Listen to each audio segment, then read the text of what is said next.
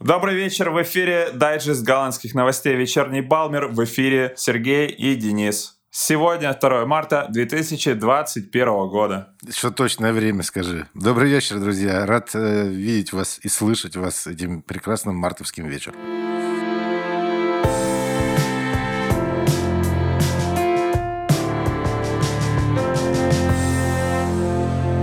Вечерний Балмер. В прошлую пятницу апелляционный суд Гааги признал законным решение правительства по введению комендантского часа, тем самым отменив постановление суда низшей инстанции недели ранее. Суд признал, что обстоятельства были действительно экстраординарны, и пандемия – достаточная причина для принятия кризисных мер. Суд также отметил, что введение комендантского часа является адекватной мерой на фоне того, что другие методы недоступны, и поэтому временное лимитированное ограничение фундаментальных свобод, таких как свобода передвижения, является оправданным. Это также означает, что 33 тысячи штрафов, выписанных за нарушение режима, являются законными. Группа «Правда о коронавирусе», которая инициировала судебное разбирательство, сообщила, что будет апеллировать к Верховному суду – Действительно, никто ничего другого от них и не ожидал. Слушай, я вообще забыл тебе сказать, что я хотел про эту новость поговорить исключительно потому, что тут цифра вот эта про 33 тысячи штрафов. Мне было интересно поговорить, сколько это денег. Ну, а ты посчитал уже в уме, сколько это денег? В уме нет. Сейчас я могу при помощи э, аппаратного комплекса ЭВМ посчитать. 3 миллиона 135 тысяч евро. Эти цифры, это, конечно, капля в море того, что потратится на всю эту вечеринку. Я недавно где-то видел, что по полмиллиона евро будет выплачивать некоторым организациям как в качестве дотации, чтобы они пережили. Слушай, мне, мне кажется, что эти штрафы, они никак вообще не призваны на то, чтобы поправить финансовое положение чье-либо.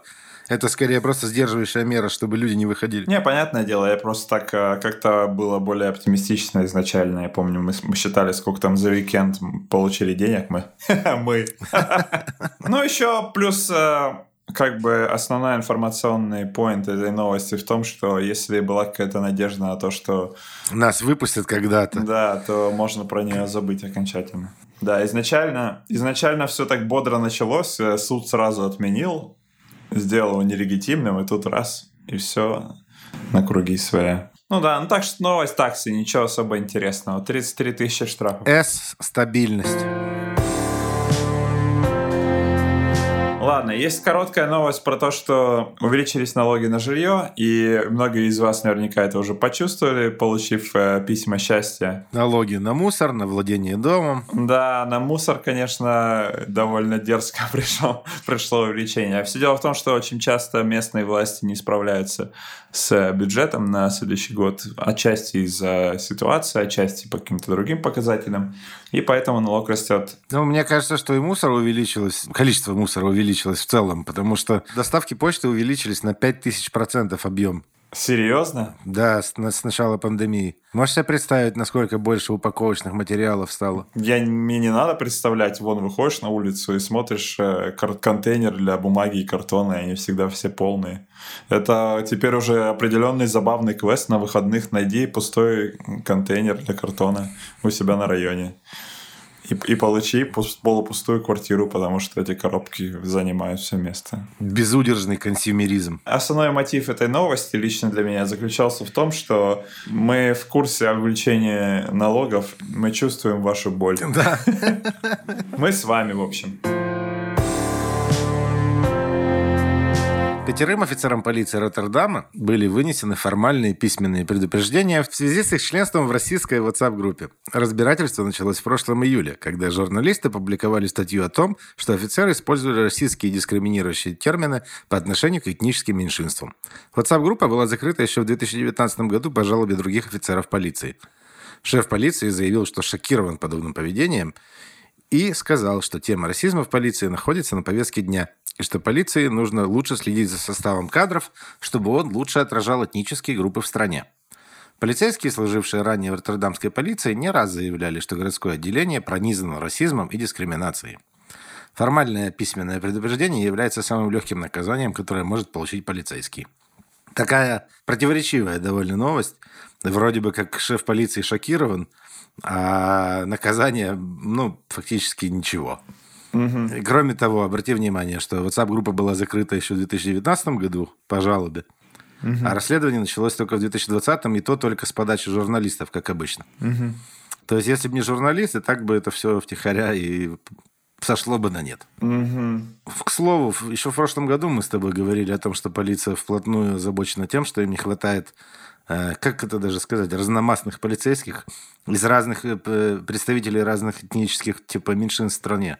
Было такое дело. Меня пугает в этой новости, что представляешь, что если раскопать все WhatsApp-группы, которые есть, и проанализировать их на расизм и на прочие там всякие, то тогда у нас э, все получат предупреждение от э, шефа полиции никого не хочу защищать э, и не хочу принимать здесь какую-то позицию, но мне кажется, что это такое лицемерие, когда шеф полиции говорит, что он шокирован. Может быть, шеф полиции просто такой, о боже, как это вышло так, что WhatsApp-группа утекла в публичное пространство.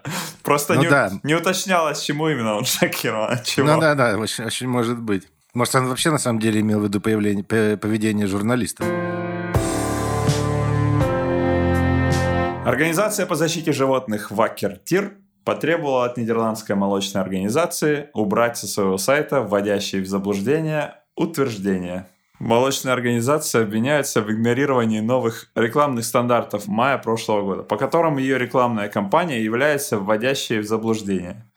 Дотошные защитники благосостояния животных нашли вводящую в заблуждение рекламу на 11 аффилированных с молочной организацией сайтах. Основные моменты рекламной кампании, которые вводят в заблуждение, это полезность молока.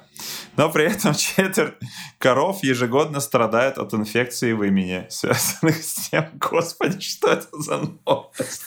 Я тебе говорю, типичная голландская новость от инфекции в имени, связанных с тем, что производители молока стараются максимизировать надой, а также то, что молочное фермерство является возобновляемым. Если бы это было так, сказал представитель Организации по защите животных, то Нидерланды не страдали бы от загрязнения азотом. Ух.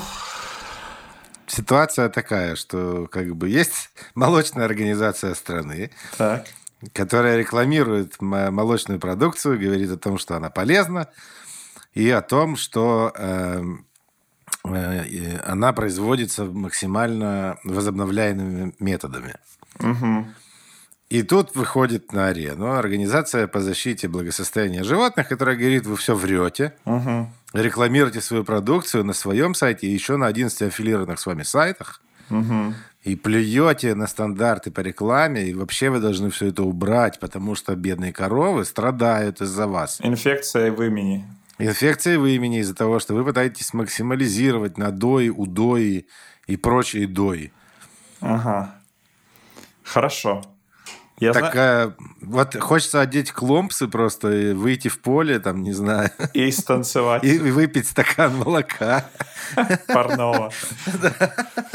И станцевать эту, как там народный русский танец называется? Присядку. В кломпсах будет неудобно, мне кажется. А потом упасть в канаву с азотом. Канава с азотом? Так ты себе представляешь?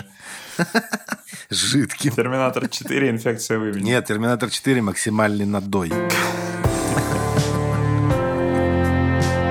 По данным Евростата, на 2019 год средний возраст женщин, рожающих первенца, 30.1 год, что чуть больше, чем средний европейский показатель 29.3.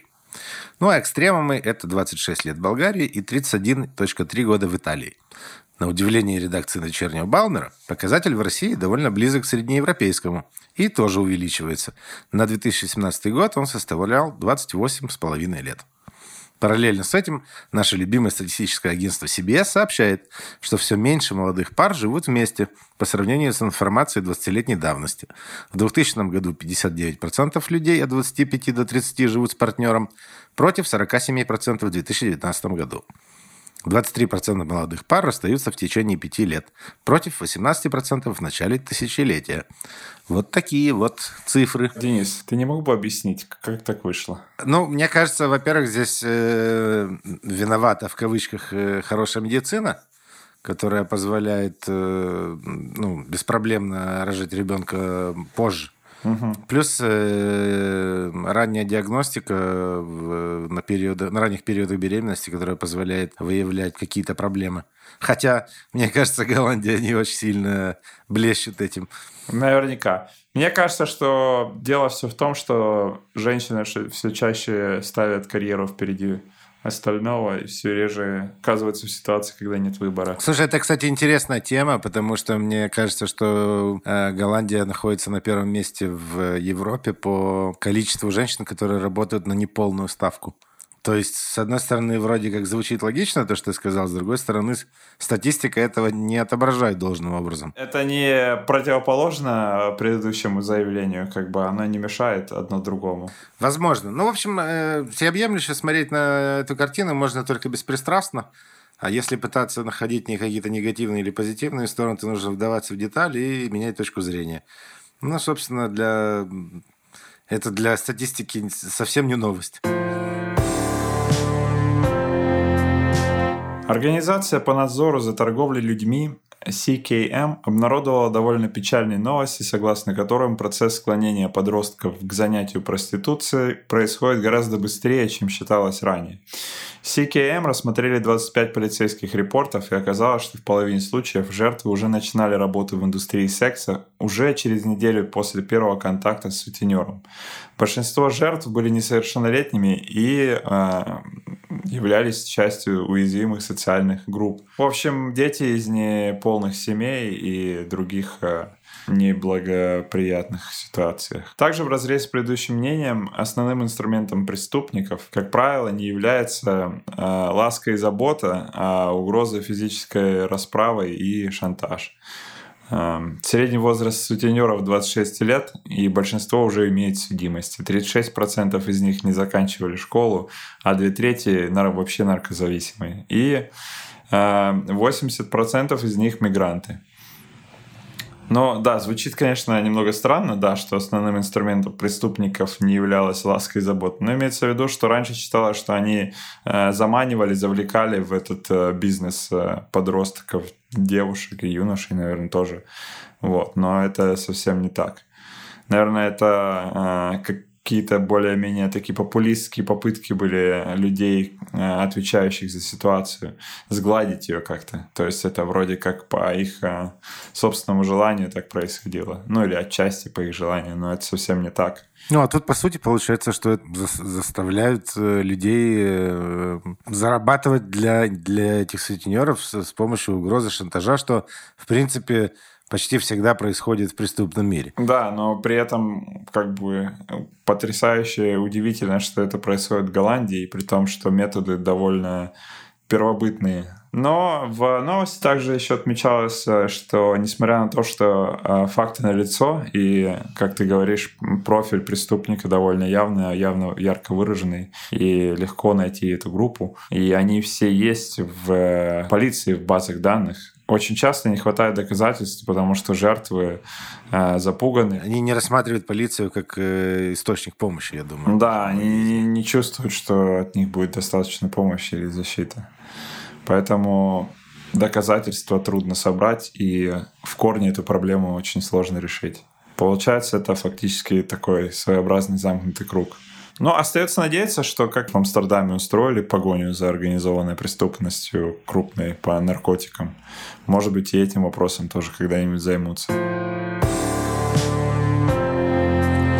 Ветер, солнце и биомасса генерируют больше зеленого электричества в Нидерландах. В прошлом году было сгенерировано на 40% больше электричества из возобновляемых источников в стране, в основном из-за увеличения использования солнечных панелей.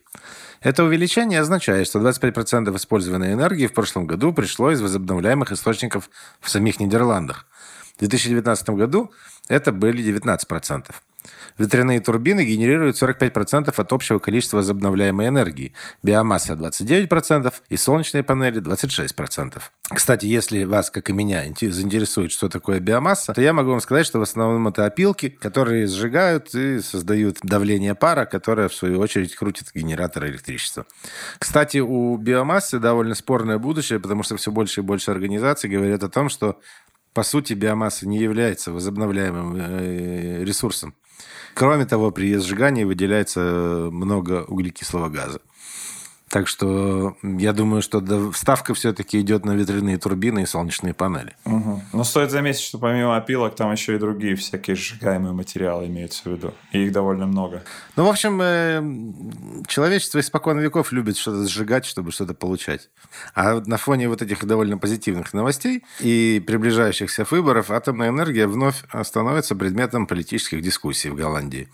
Э, некоторые партии считают, что она поможет достичь целей по влиянию на климат, а большинство левых партий считают, что нужно закрыть единственную в стране АЭС, которая производит 2% от нужд страны в электричестве, и ввести мораторий на использование атомной энергии вообще, как это, например, сделано в Германии. Вопрос этот на данный момент стоит остро. Я читал о нем уже довольно много статей в новостях. Вопрос, что будет с ним, как только выборы закончатся. Слушай, а как так может быть, что атомная электростанция производит всего 2% от нужд страны. Ну, маленький реактор какой-то стоит, и все. Игрушечный такой, типа?